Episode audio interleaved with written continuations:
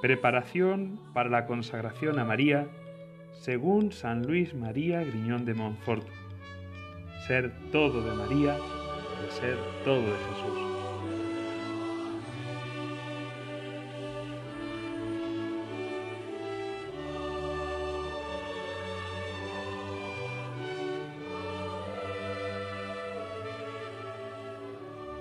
Comenzamos un itinerario de 33 días que culminará en la fiesta de la visitación de Nuestra Señora, en la cual haremos entrega de nuestra vida, de nuestro corazón, de todo lo que somos, en las manos amorosísimas de nuestra Madre del Cielo.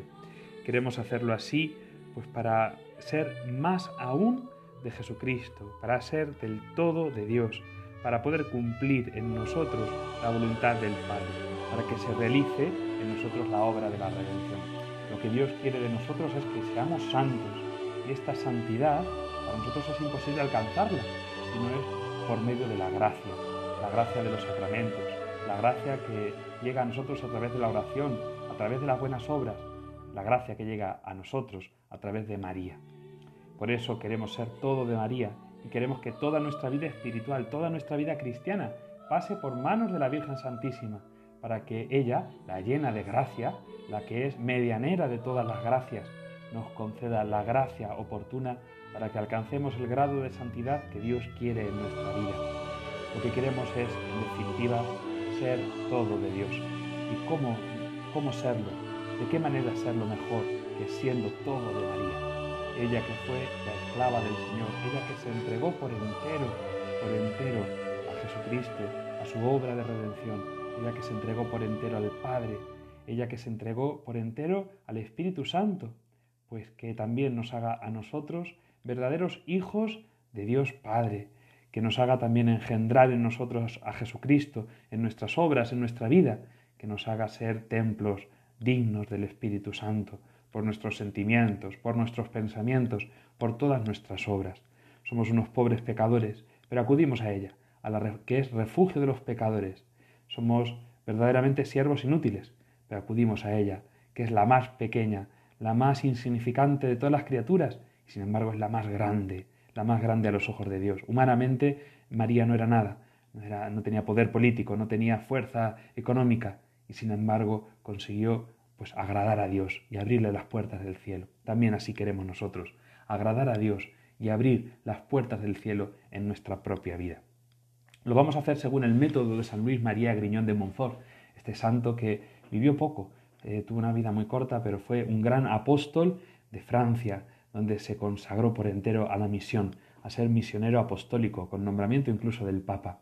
Eh, en las misiones de San Luis María Griñón de Montfort conseguía arrebatar los corazones hacia la Virgen Santísima, para de esa manera que fueran totalmente de Jesucristo. Y esto es lo que queremos nosotros, acoger el ejemplo de San Luis, y el ejemplo de tantos otros santos que se han consagrado a la Virgen para ser totalmente de ella, para ser totalmente de Dios.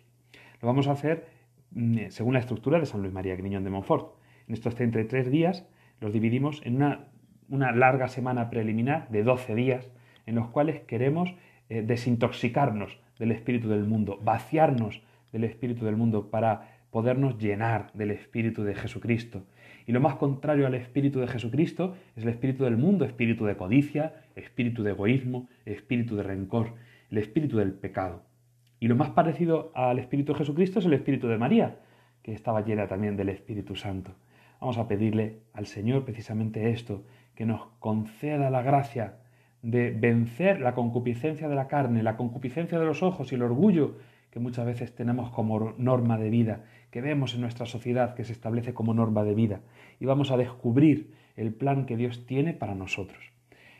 En estos primeros días eh, lo que queremos es vencer el pecado y todo lo que nos conduce al pecado, todo aquello que nos conduce al error y a la oscuridad de la mente, a lo que seduce nuestra voluntad y la ofusca, todo el esplendor de las pompas de las obras del demonio, como se decía antiguamente, todas sus pompas y seducciones.